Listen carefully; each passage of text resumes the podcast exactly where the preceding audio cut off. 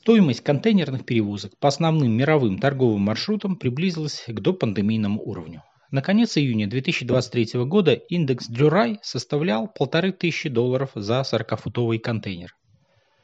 Пик уровня ставок фиксировался в сентябре 2021 года, когда средняя ставка на морской фрахт э, превысила 10 тысяч долларов.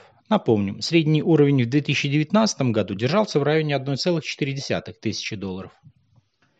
Глобальная тенденция часто влияет и на ситуацию в России. Контейнерные перевозки дешевеют вслед за мировыми ценами, но остаются, в отличие от них, в 2-3 раза выше.